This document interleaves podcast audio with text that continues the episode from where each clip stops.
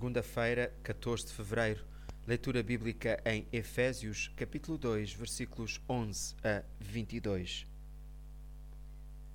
Na cruz, Cristo igualmente reconciliou as duas partes, não só com Deus, mas também ambas entre si.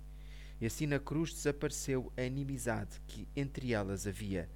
Foram estas as boas novas que Cristo veio anunciar: a paz, tanto aos que viviam longe como aos que viviam perto.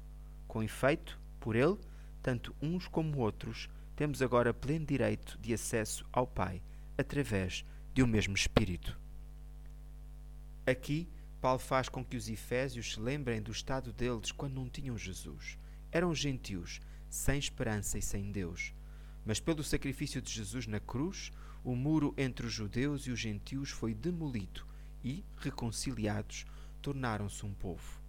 Fazemos bem em nos lembrarmos como éramos antes, mas que, salvos pela graça, agora somos um povo no corpo de Cristo, Jesus, com esperança e com Deus.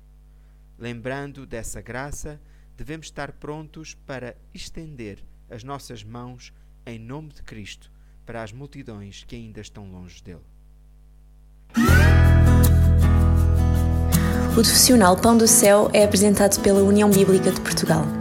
A União Bíblica é uma organização cristã internacional e interdenominacional que usa a Bíblia para inspirar crianças, adolescentes e famílias a conhecerem a Deus. Para mais informações, visite o nosso site em uniãobíblica.com.